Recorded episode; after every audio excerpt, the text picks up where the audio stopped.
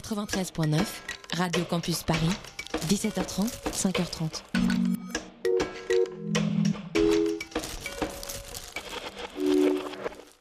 Il est 20h, c'est l'heure d'externe nuit. Down to business. I got my wild cherry diet Pepsi, and uh, I got my blackjack gum here, and I got that feeling. Mm, yeah, that familiar feeling that something rank is going down out there. Oui, non, non, vous ne vous trompez pas, il s'agit bien d'une apostrophe. Hein. Voilà, je m'adresse à vous, chers spectateurs. Don't ever feed him after midnight. She's alive! Alive!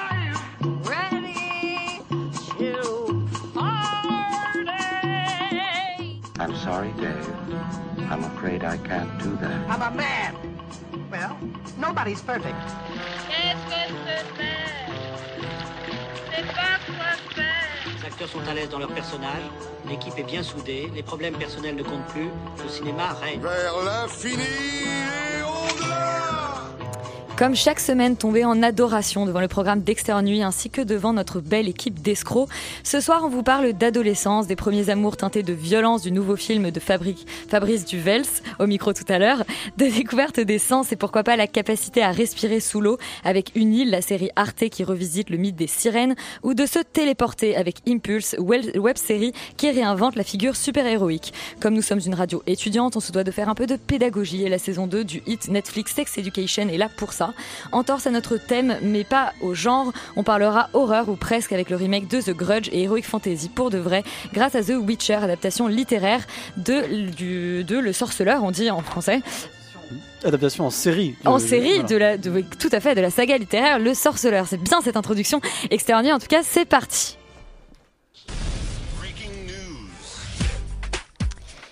Et on va commencer tout de suite avec euh, notre petit box-office de la semaine. Euh, Félix, quels sont les films euh, qui ont euh, cartonné Cartonné.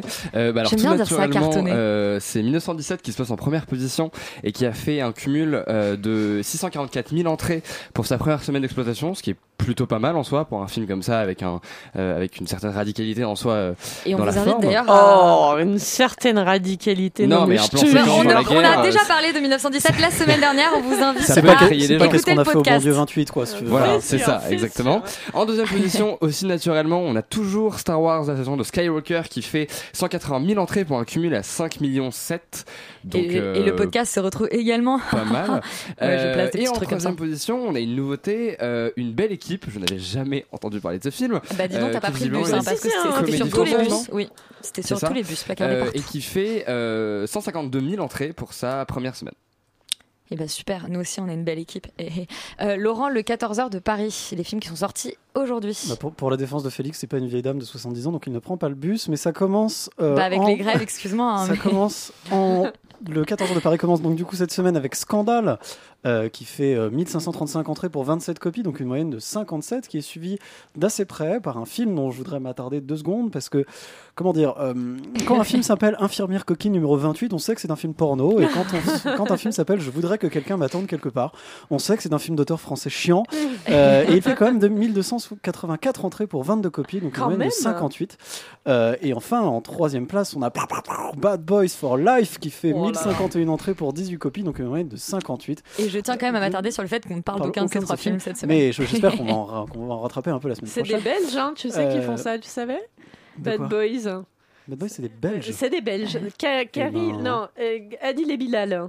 Eh ben écoute, je- je- Ouais. je- j'ai T'es très heureux envie. de On est, on est très ça, belges hein. cette semaine On en est plus. très belge cette semaine. Écoute, euh, tant mieux peut-être pour les Américains. En tout cas, euh, le petit perdant de la semaine, c'est un film qui s'appelle Accoucher autrement, qui est un projet qui finalement n'a pas retenu euh, l'intérêt de beaucoup de monde parce qu'il fait que trois entrées pour deux copies, donc une moyenne par, par copie d'un et demi. En fait. Bah oui, bah écoute, euh, trois personnes qui sauront accoucher autrement Peut-être. à l'issue de cette séance.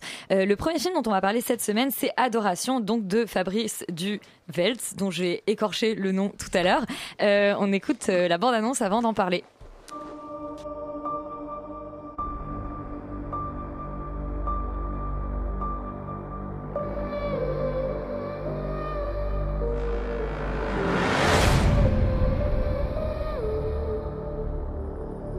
Je suis pas malade, tu sais. Je sens juste quand les gens me veulent du mal. Et tu sens quoi pour moi? T'es la personne la plus gentille que j'ai jamais rencontrée. Sophie Cat, euh, c'est à toi qu'incombe la tâche euh, suivante. Tu dois pitcher. Adoration. Je pitch. Eh bien, écoute, euh, donc du coup, c'est l'histoire de euh, Paul, 12 ans, qui rencontre Gloria, 15 ans, dans un endroit un peu particulier, puisque c'est un hôpital psychiatrique où elle est internée pour schizophrénie et donc délire à la fois hallucinatoire de son et d'image. Enfin, oui, et de. Oui, c'est ça, visuel, oui, oui, tout à fait, visuel. Et, euh, et, euh, et voilà, ils vont se rencontrer et très rapidement, ils vont partir dans une fuite. euh, il va se passer quelque chose dans l'hôpital psychiatrique et ils vont partir dans une grande fuite au travers des Ardennes euh, pour rejoindre un hypothétique grand-père de euh, Gloria. Et évidemment, c'est une grande histoire d'amour adolescente qui va se lier entre eux pendant cette fuite. Et, Toi, euh, évidemment, ça t'a parlé. C'est en, plein, en plein dans le mille, en plein dans le cœur. ah oui, oui, non, moi j'ai beaucoup aimé, mais surtout en fait, ce que j'ai trouvé vraiment très très fort, c'est la manière dont il arrive à caractériser ses personnages, parce que donc effectivement, il y a ce Paul surtout qui est extrêmement intéressant, qui est donc euh, comme euh, comme on l'entendra après dans l'interview, euh, Fabrice Duvels le dit encore mieux que moi évidemment, mais euh, mais il dit euh, il dit que voilà, c'est vraiment un, un, enfant un peu un peu naïf, un peu idiot, un peu dostoïevskien du coup, et et qui euh, et qui Chérie, quand tu commences et, à citer et bah, alors là. bah écoute et, euh, et non et donc que du coup c'est et que du coup très bien que du coup c'est Une émission hautement sensorielle Non, ce oui, soir. Et Et, que, euh, et que du coup, c'est c'est- voilà, c'est hyper intéressant parce qu'on a ce gamin qui est euh, complètement en connexion avec la nature, avec euh, les éléments, qui est plus ami avec les animaux qu'avec, enfin, qui a plus de facilité à lier un, lien avec les animaux qu'avec les humains, et qui est constamment profondément bienveillant envers tout ce qui l'entoure et qui se prend beaucoup de violence en fait en, en pleine figure. Et, et c'est extrêmement intéressant comment il arrive justement du coup à caractériser ce premier personnage-là en opposition en fait avec celui de Gloria qui est beaucoup plus euh, euh, vif et audacieux et qui est aussi extrêmement violent et qui part dans tous les sens.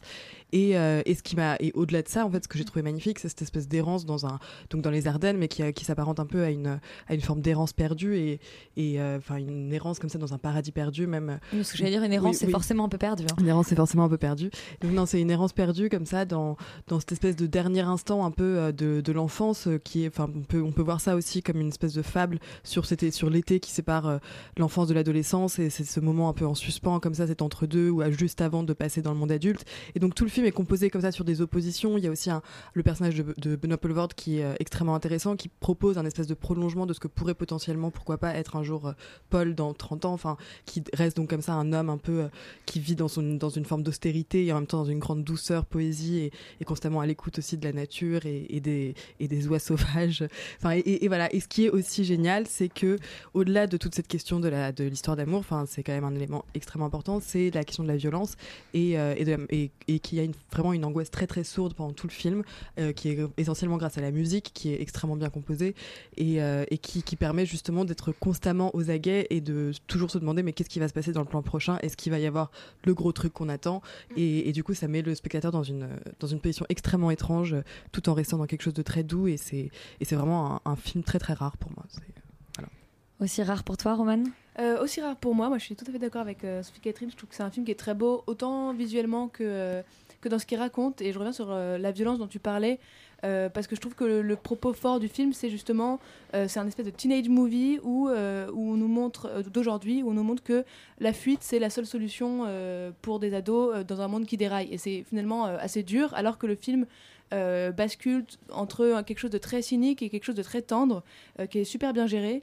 Euh, c'est un film qui, qui rappelle énormément d'autres films, autant plus anciens. Moi, ça m'a fait beaucoup penser au film Lilith, donc un film de Robert euh, en 1964 avec Warren Beatty et notamment des trucs J'aime beaucoup ta plus manière récents. de chercher la date et de la dire très précisément ensuite. C'est très beau, bravo. Je tiens à le souligner. écoute, j'ai j'ai fait mes recherches, fallait que je m'en un petit peu, que je bref.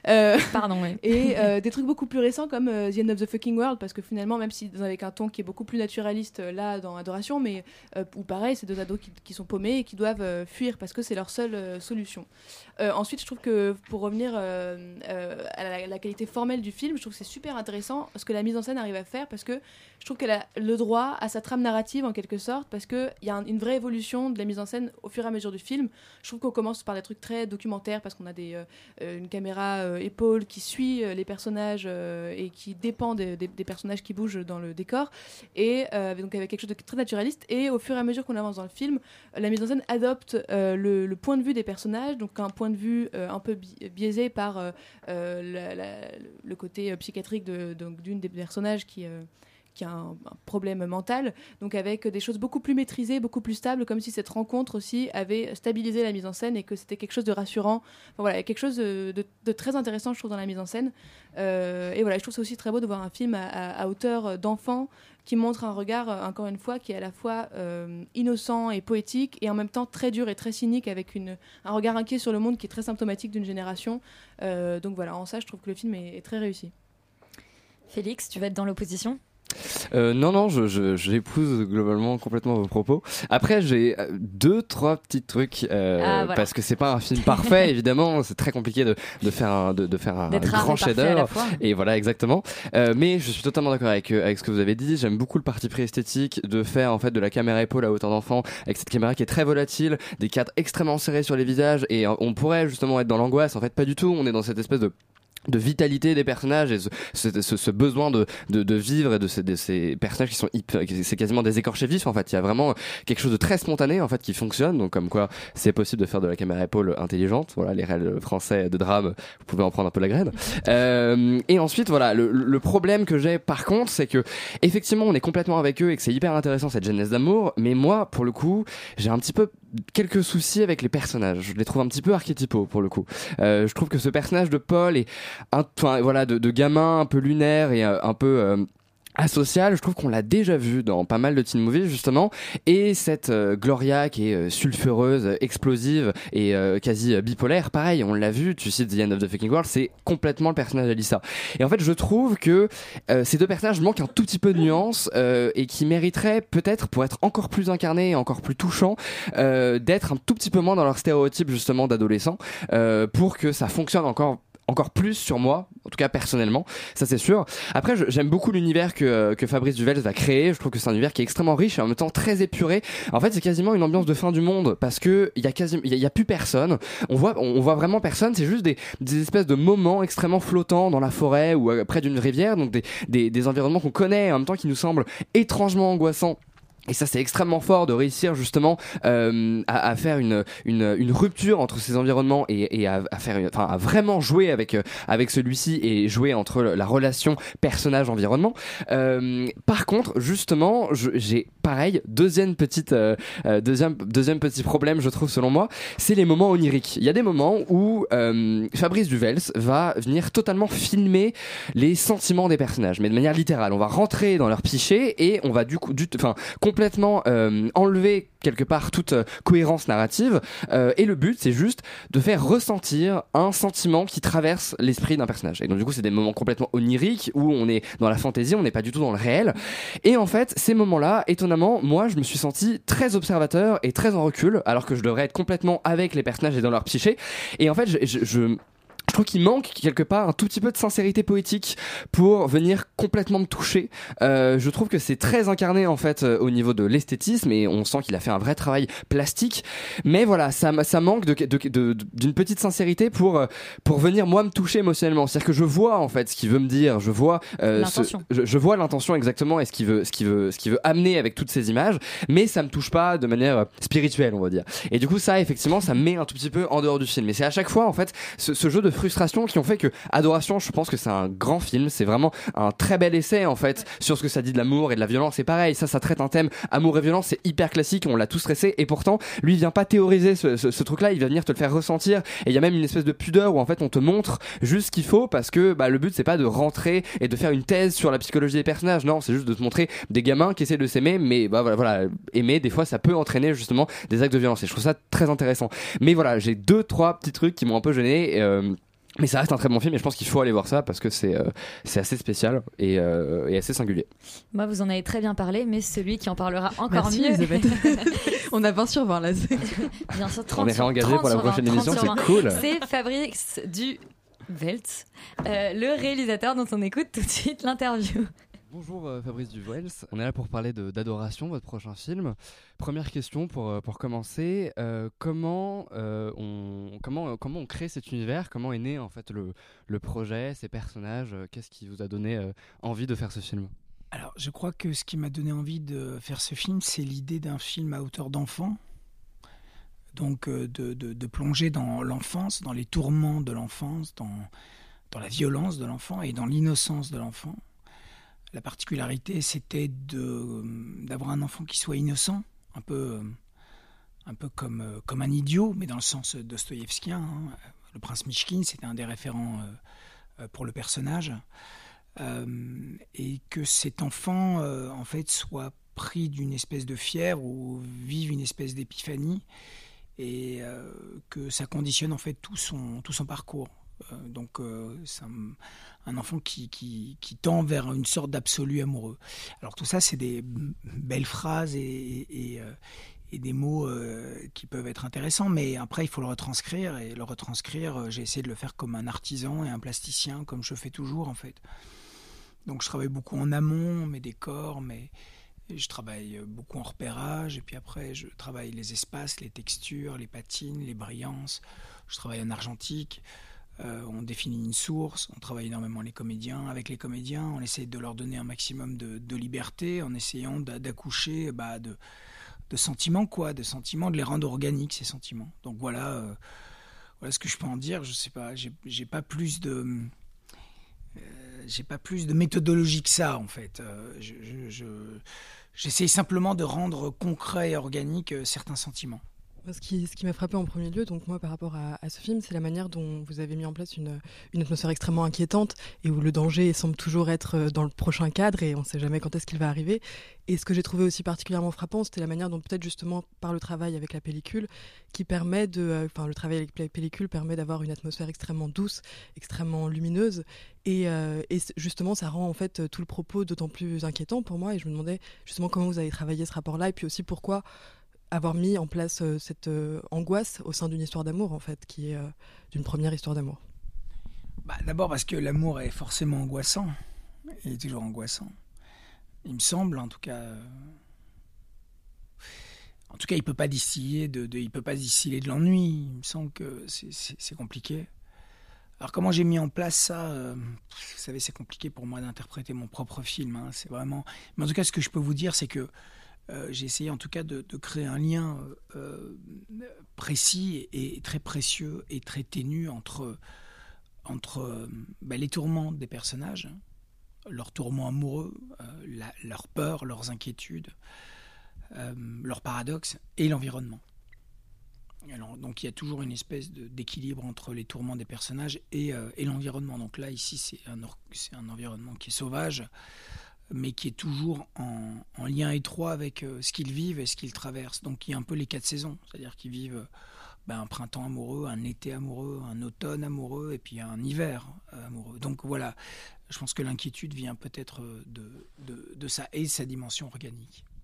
Parce que c'est vrai que du coup, pour moi, la nature est un personnage à part entière dans ce film et raconte aussi quelque chose, et aussi la présence euh, de l'oiseau, enfin qui est vraiment, enfin je l'ai vu comme une métaphore filée tout au long du film avec ce premier oiseau qui rencontre, enfin que Paul, donc euh, le petit garçon de 12 ans, euh, rencontre et sauve et qu'il en fait son ami, jusqu'à le tatouage splendide de, sur le dos de Benoît Poulvord.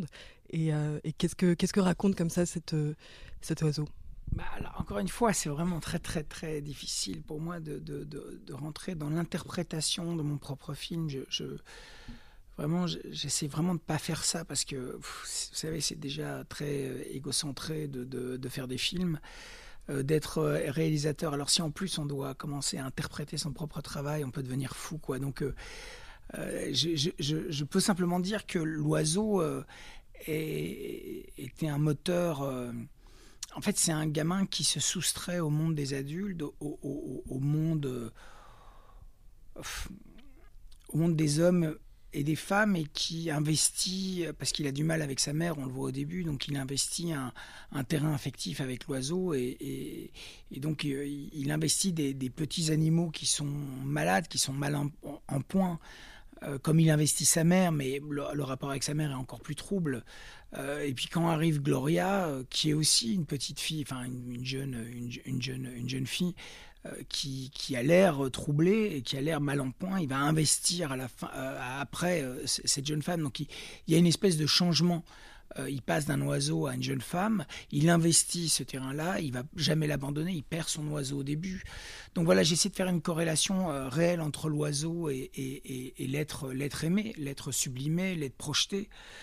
Euh, effectivement, j'ai essayé après de, de prendre en, compte des points de, de convergence entre les différents personnages. Mais encore une fois, je n'ai aucune interprétation intelligente à vous donner sur. euh, je suis sûr que d'autres feront ça beaucoup mieux que moi. Euh, Pardonnez-moi, c'est pas du tout que je veux pas répondre à votre question, c'est que je, je, je peux décemment pas euh, rentrer dans ces dans ces méandres-là parce que je, je, je suis même pas sûr que ce soit forcément intéressant, enfin que mon point de vue soit intéressant. Je, je- moi, j'ai proposé quelque chose. Alors maintenant, chacun euh, euh, y trouvera matière ou pas. Je trouve qu'il est très intéressant ce propos. On attendra l'interprétation de futures critiques euh, écrites. Euh, justement, pour continuer avec, euh, avec ces personnages et ces acteurs, comment on dirige ces deux jeunes comédiens? Qui ont brillé dans d'autres euh, films avant et qui, sont, qui ont un potentiel énorme, avec des personnages aussi tranchés qui ont justement chacun des personnalités euh, très troubles et très nuancées. Lui est très, très lunaire, Gloria euh, peut d'un seul coup passer à, avec, enfin, peut, peut, vraiment devenir très agressive. Comment, voilà, comment on appréhende en fait ce travail avec des, avec des comédiens jeunes vis-à-vis de, personnages qui ne sont pas forcément vus sur grand écran par rapport à leur âge? Bah, c'est toujours un peu de la, même manière. Moi, j'appréhende les choses toujours de manière très physique et très organique. Euh, encore une fois, je je suis pas forcément un réalisateur cérébral. Ça veut pas dire que je suis complètement idiot, hein, mais euh, ma manière de, travailler n'est pas pas comme ça. C'est-à-dire que je, je je trouve en faisant. Je peux avoir une intuition, je peux avoir un instinct, je peux avoir une sorte de vision, mais je n'ai pas de je n'ai pas de certitude arrêtée. Il y a des réalisateurs qui ont qui sont cerveaux. On peut voir sur Park Chan Wook ou Parasite de Bong Joon-ho. Enfin, on voit bien que ce sont des films qui sont cerveaux en fait. Euh, moi, euh, je travaille encore une fois comme un plasticien, donc je travaille les corps. Et ce qui m'intéresse de nouveau par rapport à ce que je vous disais tout à l'heure, c'est, rendre organique, euh, sensoriel en fait, l'indicible. C'est ça qui m'intéresse. C'est ce qui m'intéresse, c'est- oui, c'est, c'est traiter ici d'un sentiment noble euh, et absolu, mais c'est comment le rendre physique, comment, comment, euh, comment le rendre euh, oppressant, comment le rendre sensoriel, comment le, sens, euh, comment le, le rendre qui, qui, puisse s'inscrire dans une, dans une sorte d'impression très forte. Donc, donc je, pense que je travaille comme un impressionniste, comme un plasticien. Et donc, je travaille avec eux en bonne intelligence. hein. J'ai mis beaucoup de temps à les choisir. Une fois que je les ai choisis, ben, on a travaillé ensemble. Et c'est, euh, oui, c'est physique. Je les bouscule, je les, je les, je les, je les, euh, je les bouscule pas. Je leur fais pas du mal. Hein. Je leur fais pas du mal. Au contraire, on s'amuse beaucoup, mais c'est très physique. Ça reste très physique. C'est-à-dire que je ne peux pas travailler calmement, moi. Je travaille dans une espèce de tourment euh, physique. Et donc, euh, Fantine, parfois, été très. Voilà, je la poussais. Je, je suis un, directeur d'acteur aussi particulier. Je travaille euh, vraiment dans les pattes de mes comédiens. Je leur parle pendant les prises. Je les touche. Je, les manipule. Je. ne peux pas m'empêcher en fait de me substituer, de me substituer à, à ce qu'ils vivent. J'ai besoin de presque vivre la même chose. Donc euh, je me mets un peu dans le même état. Donc c'est une expérience physique. Je sors rincé d'un d'un tournage. Je reste pas assis quoi.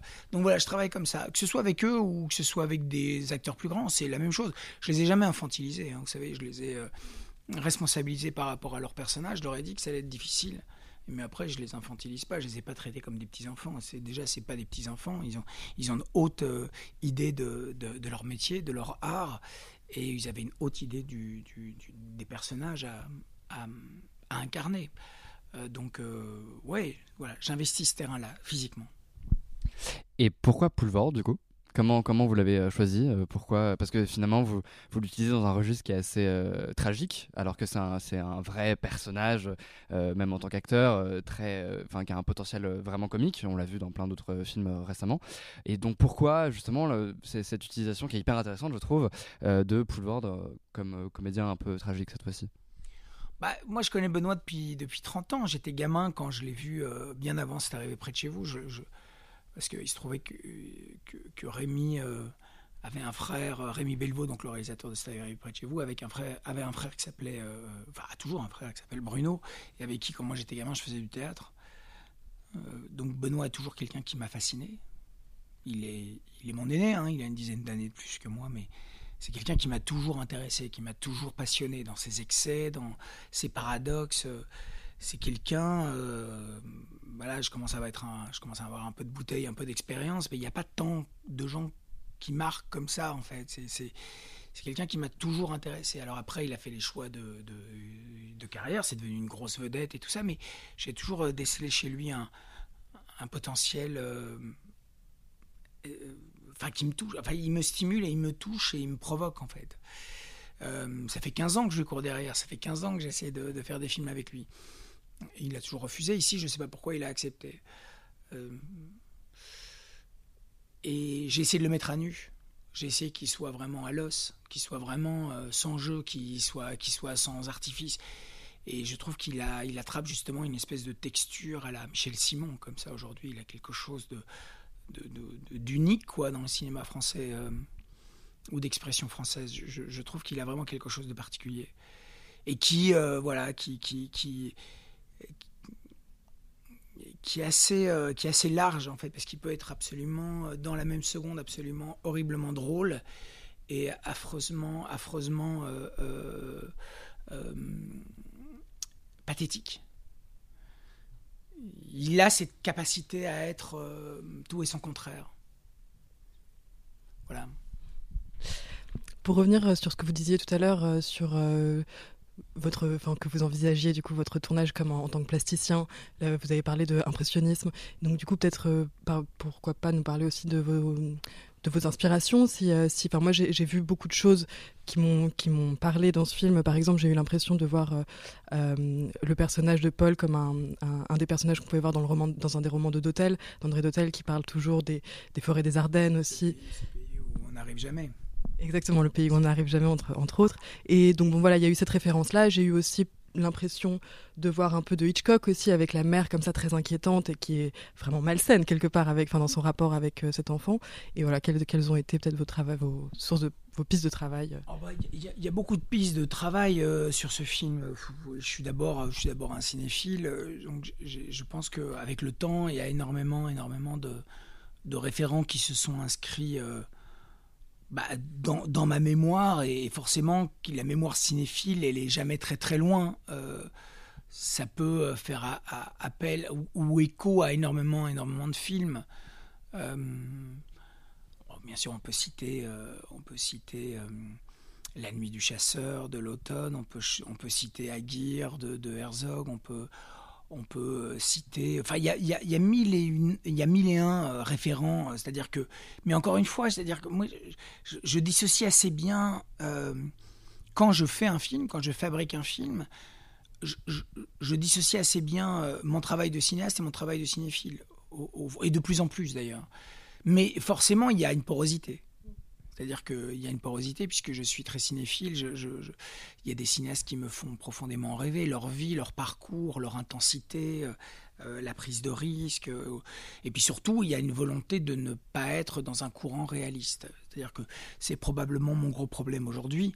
Je vois bien que je suis à contre-courant de tout ce qui se fait dans les cinéastes de ma génération, bon, allez, dire à 90%, mais on, voit bien qu'aujourd'hui, le réalisme a infiltré absolument tout le cinéma. Euh, il faut être réaliste, il faut concerner les gens par, euh, par la réalité, par le réalisme. En fait, euh, les gens se reconnaissent parce que je, crois que la télé-réalité est passée par là. Je pense que euh, les, documentaires à la télévision, les faits de société, enfin tout ça a, fait en sorte qu'on est dans un cinéma qui a une empreinte réaliste très très forte et, je ne crois pas que ce sont des films qui vont perdurer dans le temps. Et moi, qui ai l'ambition, qui est une ambition un peu folle, hein, euh, euh, voilà, je pense que mes films, je cherche une intemporalité pour que mes films arrivent en tout cas à, à, perdurer un peu plus dans le temps et, que ces films ne soient pas euh, vus, euh, oui, euh, dans un contexte socio-économique et culturel, voilà, qui transcende ça. Donc moi, je, cherche toujours une sorte de transcendance. Ça fait de moi un, metteur en scène. horriblement ambitieux. hein. C'est presque une, c'est presque une, un problème c'est presque un problème. Parce que euh, je vois bien que je suis non seulement à contre-courant, mais que je n'ai pas le je, n'ai pas les moyens de mes ambitions en plus. Donc euh, c'est parfois un problème. Mais voilà, peu importe, je ne peux pas faire autrement. Mon ambition, encore une fois, elle est, artistique et, et complète. Hein. C'est pas de la prétention. Je, ne suis pas quelqu'un de prétentieux. Je ne prétends rien. J'essaie juste de faire. Et puis je vois bien que je me bute à, à, à à mes modèles, je vois bien que je bute à moi-même, que je vois bien que je n'arrive pas euh, à faire exactement ce que je cherche et ce que je veux. Mais en tout cas, voilà, le, geste est, est ce, celui-là. Donc il y a des référents, bien sûr, il y en a plein. Euh, littéraires, euh, beaucoup euh, cinématographiques. Euh, il y a énormément de référents euh, picturaux. Mais j'essaie de trouver véritablement mon, vrai chemin euh, au travers de tout ça. Eh ben, merci beaucoup euh, à Fabrice euh, Duvels euh, pour cet entretien qu'on peut retrouver en intégralité sur, enfin qu'on pourra retrouver en intégralité sur la page d'Extérieur Nuit. Et sur Spotify. Voilà, petite pub. Et- Et, et sur iTunes, et, et- sur euh, Et sur euh, Instagram Instagram et Facebook. Et waouh, on est trop une émission. vraiment très, très, l'espace. Euh, Il y a des gens qui ont eu moins de chance que d'autres euh, cette semaine D'accord. et qui, Bon, au bah, lieu d'aller voir Adoration, ont été voir The Grudge euh, de Nicolas euh, Pesquet, Pesquet comme le poisson, je sais pas. Euh, donc euh, énième euh, remake euh, de The Grudge, le film japonais. Enfin non, c'est seulement le. Il y a eu. Bon, il y a eu- bon, on va en parler après.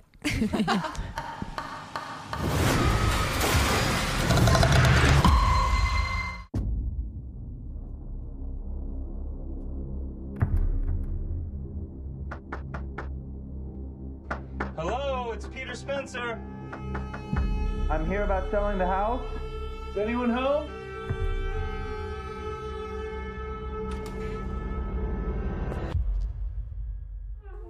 Donc euh, oui, on t'entend, Sophie Cat, imiter euh, The Grudge.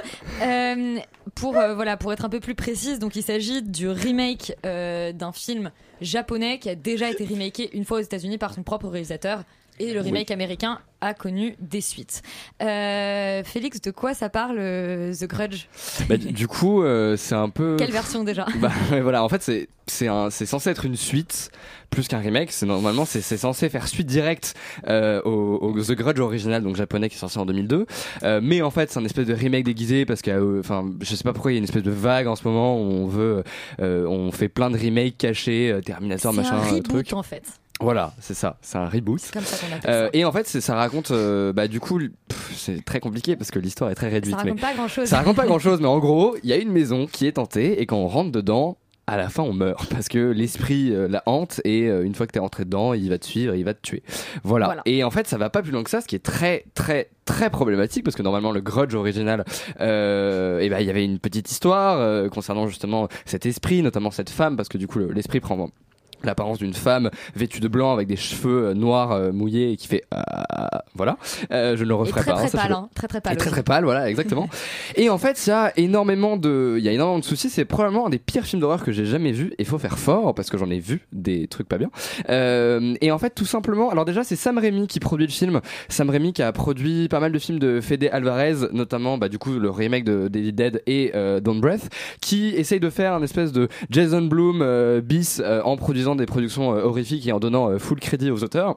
Mais là, le problème, visiblement, c'est que il manque un peu de vision, euh, parce que l'idée même, en fait, de, faire un remake de The Grudge aujourd'hui, euh, c'est à la fois très excitant parce que moi, j'aime beaucoup le film euh, original et en plus, je trouve que la, la figure, en fait, du monstre, ce monstre de The Grudge, est hyper intéressante et moi, j'aime beaucoup revoir un peu ces espèces de figures classiques du cinéma d'horreur sur grand écran. Mais ça fait aussi vraiment peur parce que le film The Grudge, c'est vraiment un film qui est basé sur l'ambiance, euh, l'atmosphère, l'horreur en fait. euh, Et la lenteur. d'atmosphère et la lenteur surtout. Il y a des fois des plans dans le film original où en fait on voit la menace arriver très lentement sur euh, les protagonistes. Enfin, vraiment des, des trucs qui, qui, en fait qui paraissent impensables aujourd'hui parce qu'on est rentré dans une logique d'efficacité comme dans le cinéma d'action, comme le cinéma thriller, le cinéma d'horreur en fait est devenu un espèce de divertissement populaire banal où le but c'est juste de, de faire un roller coaster d'émotions Euh, et c'est vraiment dommage parce que du coup on ne jure que par les jumpscares donc voilà ces espèces de moments où la créature saute à l'écran et fait sursauter le spectateur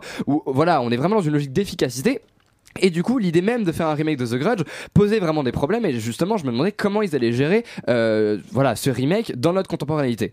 Et bah très très mal, tout simplement parce qu'il y a un vrai problème d'ambiance déjà.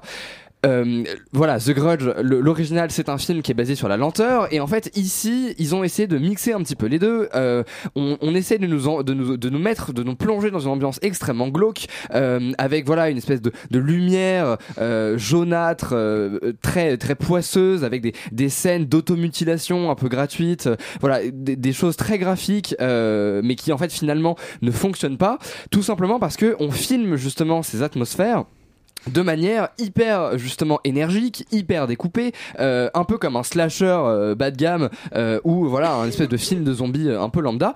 Et du coup, à aucun moment on arrive à vraiment poser une atmosphère et du coup créer le glauque, créer le malaise et avoir peur. Et à aucun moment on arrive à te faire sursauter ou en tout cas euh, être dans un dans quelque chose d'un petit peu justement euh, énergique comme peuvent comme peuvent l'être voilà les Annabelle ou autre chose qui peuvent potentiellement être un peu rigolo à regarder avec des amis. Tout simplement parce que justement on essaye par moment de faire de créer une espèce d'ambiance un peu Donc du coup on est dans un entre-deux qui ne fonctionne jamais et on a quasiment aucune émotion, en tout cas euh, aucun sentiment de peur, ça c'est sûr.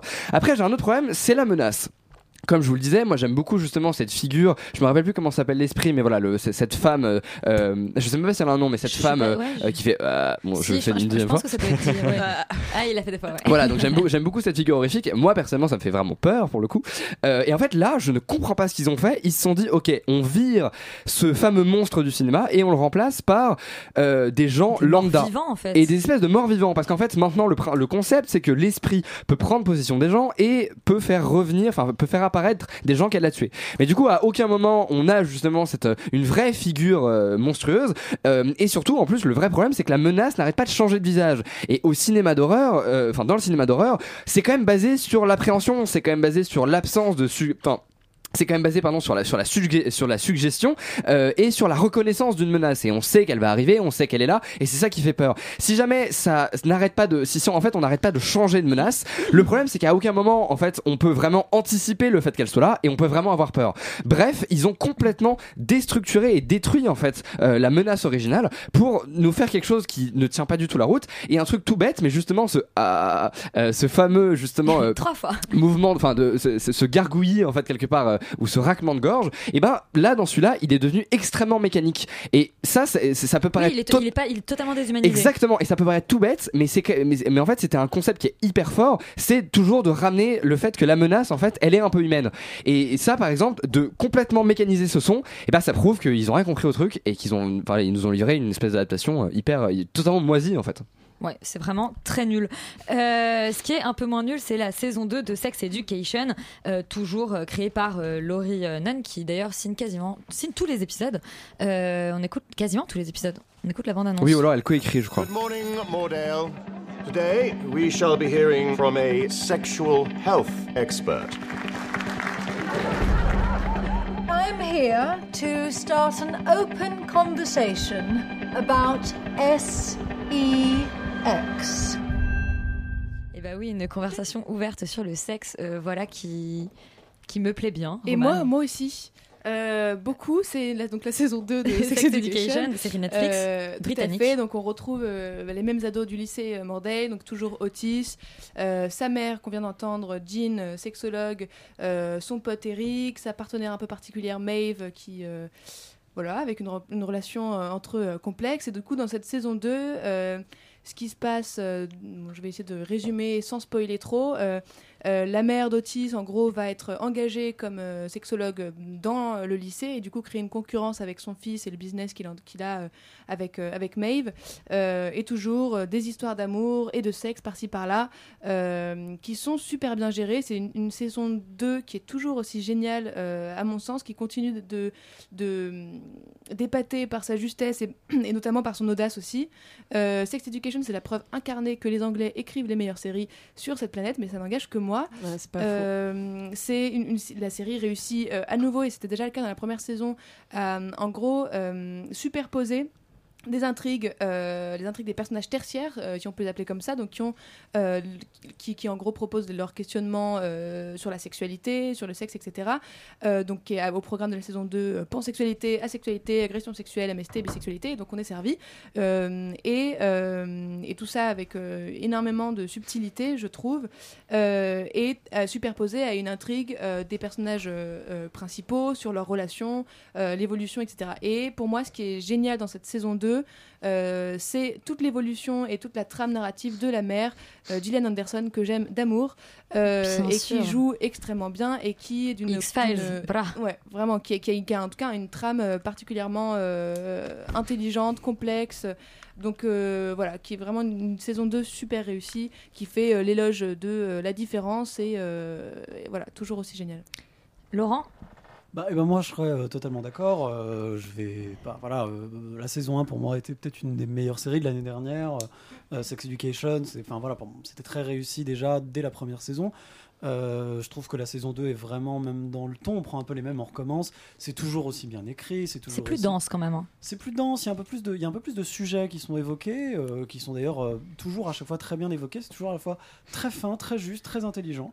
Les personnages sont toujours aussi bien écrits, toujours aussi touchants.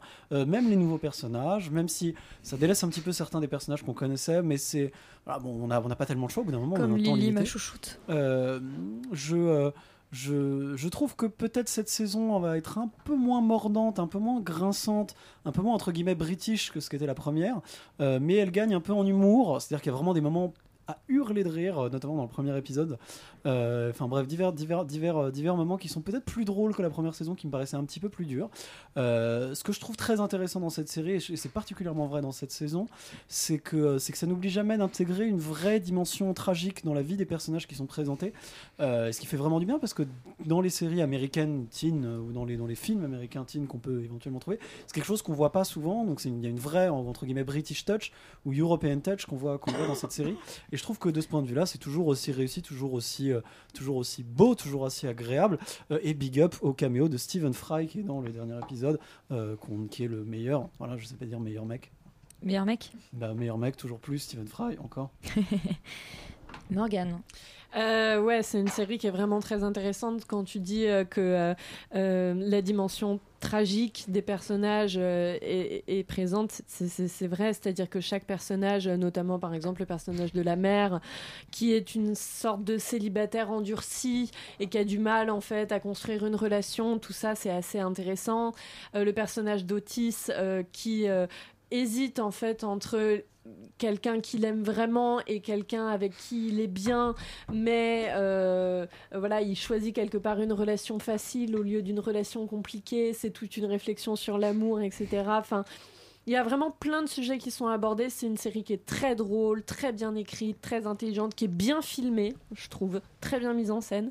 Et il y a quelque chose qui m'intéresse moi personnellement dans Sex Education, c'est je trouve que c'est une série très anglaise, Euh, que ce soit dans le traitement du sujet, euh, dans, la, dans la manière dont ils écrivent, tout est très anglais et leur manière d'aborder la sexualité est aussi très anglaise. C'est-à-dire que à la fois on sent qu'il on sent un truc euh, très anglo-saxon, un- une sorte de rapport à la sexualité un petit peu pas puritain, mais c'est quand même l'histoire d'un gamin qui à la base euh, arrivait ouais. même pas à se masturber quoi. C'est Euh, euh, Oui, mais c'est pas parce qu'il est anglais, hein, c'est parce que sa mère est sexologue et qu'il baigne dans ce climat-là depuis le début. Hein, parce qu'il y a des anglais qui savent très bien se masturber. hein. Ouais, mais je sais pas, A t'as oui, l'impression je qu'il y a suppose. quelque... Il y a des chances quand même.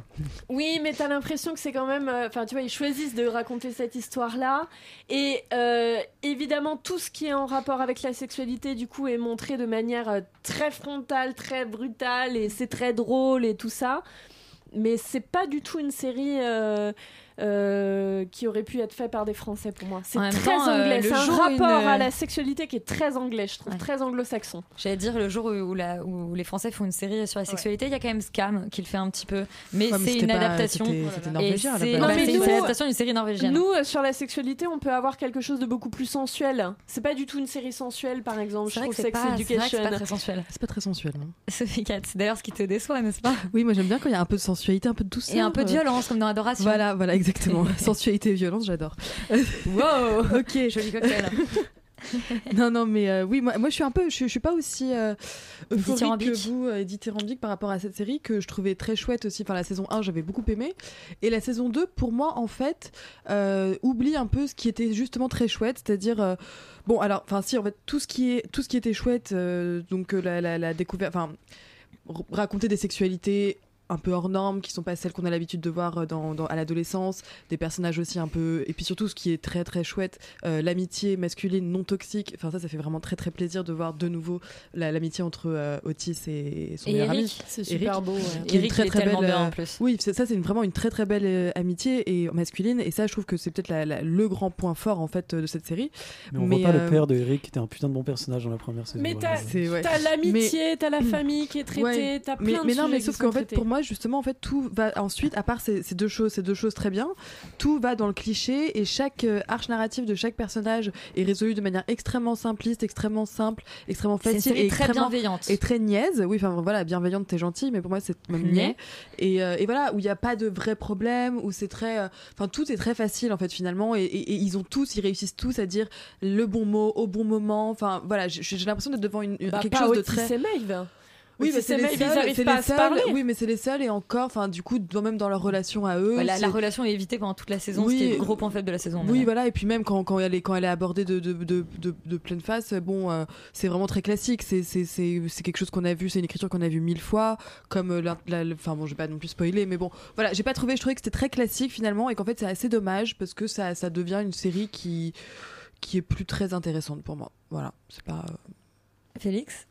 Donc c'est moi qui passe après ça, c'est ça Super. Bah, attends, écoute, il faut Euh, quelqu'un pour Ah ouais, là, faut la remonter, euh, tu, tu crois que c'est pas calculé Euh, non, moi je suis pas du tout d'accord avec toi pour le coup. Euh, en fait, je trouve qu'on parle pas de, de la même série. Je pense que tu as, une attente et que Sex Education n'a pas du tout, euh, euh, enfin n'est pas du tout partie là-dessus. Elle, elle, elle- en fait, c'est pas vraiment une, une série de, de personnage entre guillemets dans le sens où en fait elle veut beaucoup plus aborder la sexualité et en tout cas la manière de voir les choses que représente le personnage que les personnages en eux-mêmes et donc du coup leurs interactions en fait sont intéressantes mais sont intéressantes dans une démarche didactique parce que le but c'est vraiment voilà d'expliquer. Et, et des fois il y a des ouais voilà il y a vraiment des moments et je trouve qu'ils l'ont accentué là, dans cette deuxième saison où j'avais l'impression de voir un tuto notamment un tuto sur comment se faire un lavement par exemple. Et c'est vraiment il y a vraiment des passages comme ça qui en fait mine de rien je trouve décomplexent énormément euh, de gens je pense et énormément les choses parce que enfin on parle de ce genre de sujet et on en parle comme si voilà tu regardais une vidéo explicative. Et je trouve ça c'est pas la partie la plus intéressante de la série et je pense que c'est un peu édulcoré. Mais bon.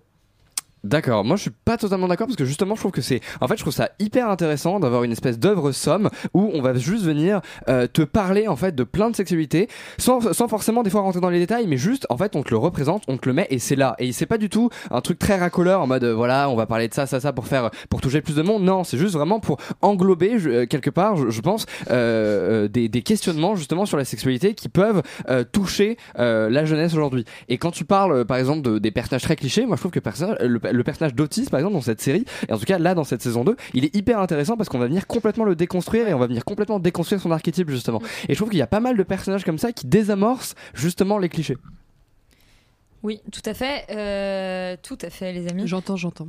Tu, tu entends, tu entends, J'entends.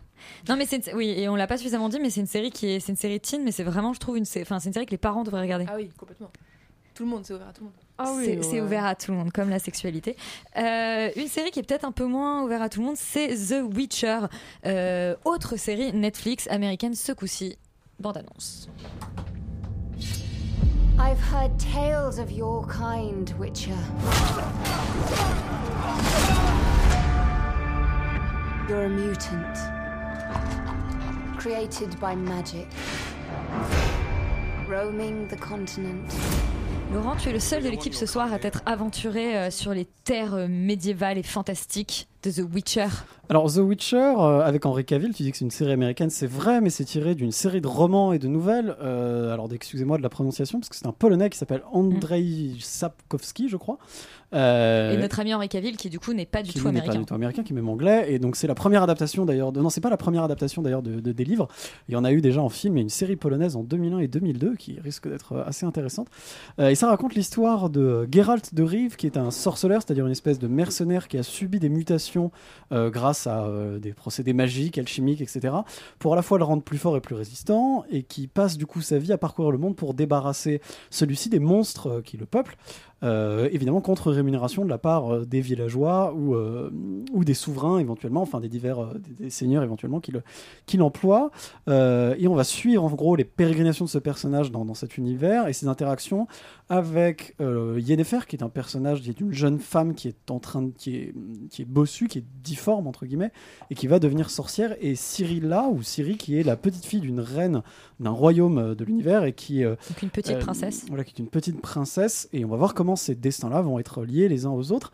Euh, donc voilà, hein, comme, on l'a dit, euh, c'est un univers d'heroic fantasy euh, qui est donc tiré d'un livre qui a pas mal marché en Pologne, mais qui est surtout connu parce que ça a été adapté en jeu vidéo, et dont le troisième opus, qui est le dernier opus en date, a été extrêmement réussi et s'est beaucoup vendu, etc. etc.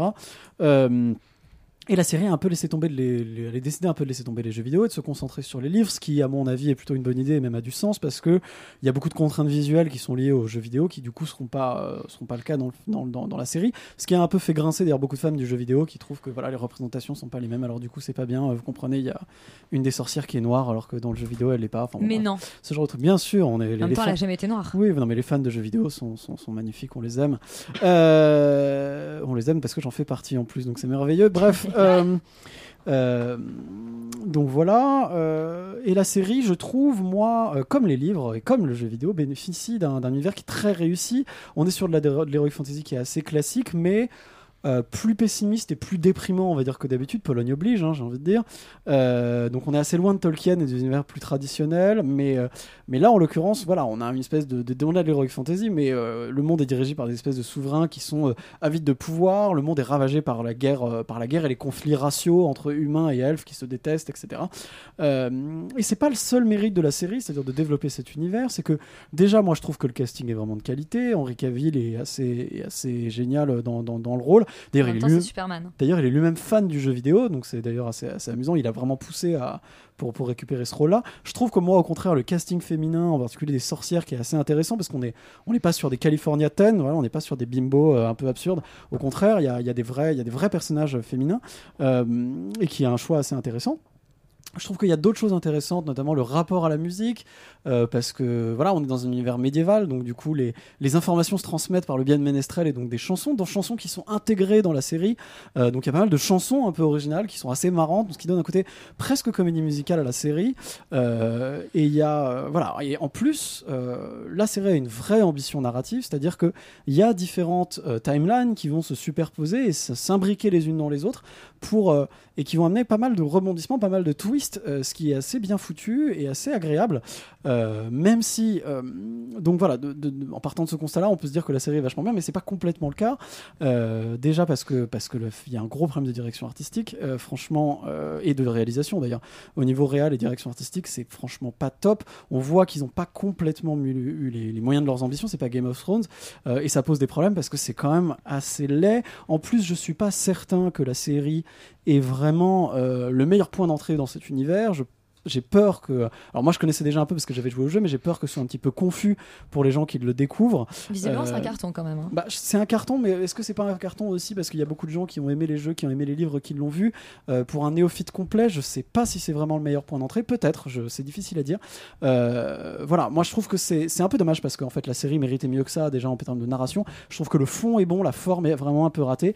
Donc c'est vraiment un peu à réserver aux fans d'Heroic Fantasy ou aux fans déjà des livres qui ont envie de le voir porté à l'écran.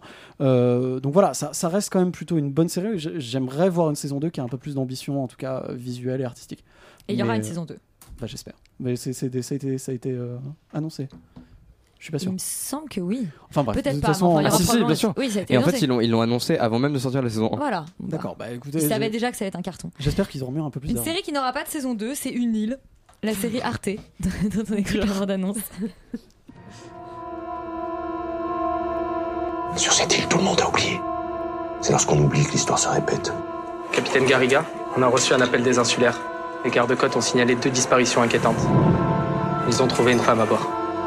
Vous la connaissez? C'est quelqu'un de dangereux. C'est quelqu'un de dangereux, c'est une sirène, Morgane. Oui, alors tout à fait. Donc euh, une île, ça raconte l'histoire euh, d'une femme qui s'appelle Théa et qui est une sirène et qui est incarnée par Laetitia Casta et qui arrive sur une île euh, qui va mal, euh, où les pêcheurs sont au chômage parce que euh, c'est la crise sur l'île. Voilà. C'est marrant que tu dis ça parce que c'est pas euh, l'histoire de Théa, c'est l'histoire de Chloé, une Et- jeune fille habitante de l'île. Tout à fait. C'est l'histoire donc de Chloé euh, avant tout, euh, donc euh, qui est une habitante de l'île et qui est une jeune fille un petit peu paumée. Et cette Théa va donc et Sirène va l'aider en fait à prendre conscience de ses pouvoirs. Euh, et euh, parce que est c'est ouais. voilà parce que c'est une jeune fille qui a été retrouvée dans une grotte quand elle était petite et puis on l'a repêchée. C'est une série qui n'a pas grand intérêt. Voilà, je le dis, euh, qui est assez creuse, euh, qui euh, essaye de revisiter le mythe des sirènes, qui, raconte pas grand chose en fait, qui représente une Laetitia Casta, voilà, qui est une sirène et qui est un petit peu ridicule parfois parce qu'elle prend sa tête de sirène méchante et puis boum, elle apparaît dans un plan comme ça et euh, ça ça marche pas bien. Euh, c'est une série qui fonctionne mal, euh, qui est creuse, Bah, qui raconte pas grand On chose. peut peut-être oui, on peut peut-être se demander pourquoi ça, voilà. pourquoi ça fonctionne mal. Ça fonctionne mal parce qu'en fait, c'est une série qui, qui brasse énormément de thèmes, qui a envie d'être une sorte de... J'allais dire qu'il brasse énormément d'air, mais euh, Ouais, et bah pour une série sous-marine, c'est embêtant. Voilà. Euh, non, c'est une série qui, qui, qui a envie de parler euh, d'écologie, de féminisme, de, de, de, de- qui- voilà, des espèces de grands sujets comme ça. Sauf qu'en fait, ça nous a un peu balancé à la gueule. Et il y a, à mon avis, un grand problème à la fois. L'univers est relativement bien caractérisé. Et plus on avance dans la série, plus on se rend compte euh, euh, du fait que voilà, qu'il y avait, qu'il y avait à mon avis une ambition de, de fable moderne qui, qui, qui aurait pu être Ouais. intéressante. Le problème, c'est qu'il y a un vrai gr- gros souci. J'ai pas trop le temps d'en parler, mais un vrai gros sou- souci de dramaturgie dans la série, c'est-à-dire que Déjà, on met deux épisodes à arriver euh, au constat que l'héroïne est une sirène, ce qui devrait, enfin, je veux dire, être le, être le, être- enfin, je veux dire, être le, être le point de départ Le en fait. highlight. Il y a vraiment, donc on passe beaucoup de temps, on passe deux épisodes à se promener dans l'univers sans vraiment comprendre euh, ce qu'on va nous raconter. On a beaucoup le temps de s'embêter. Et finalement, quand ça part à, à partir de l'épisode 3, c'est c'est un peu plus intéressant, mais c'est toujours aussi lâche en termes de dramaturgie, euh, ce qui fait que ça, t'as raison, Mais c'est une série dont le sujet est pas du tout traité, c'est-à-dire que s'ils ont voulu certainement traiter le, le passage à l'âge adulte à travers cette métaphore de oui, euh, je deviens une sirène, je deviens qui je suis, gna gna gna gna gna, gna, sauf que c'est pas c'est pas traité ou c'est mal traité. Et oui, c'est maltraité. Une série qui traite bien son thème, par contre, c'est Impulse. Euh, on a vraiment trois minutes pour en parler. Trois minutes, on écoute la bande-annonce. Tout petit extrait. Trois minutes, t'as pas le temps?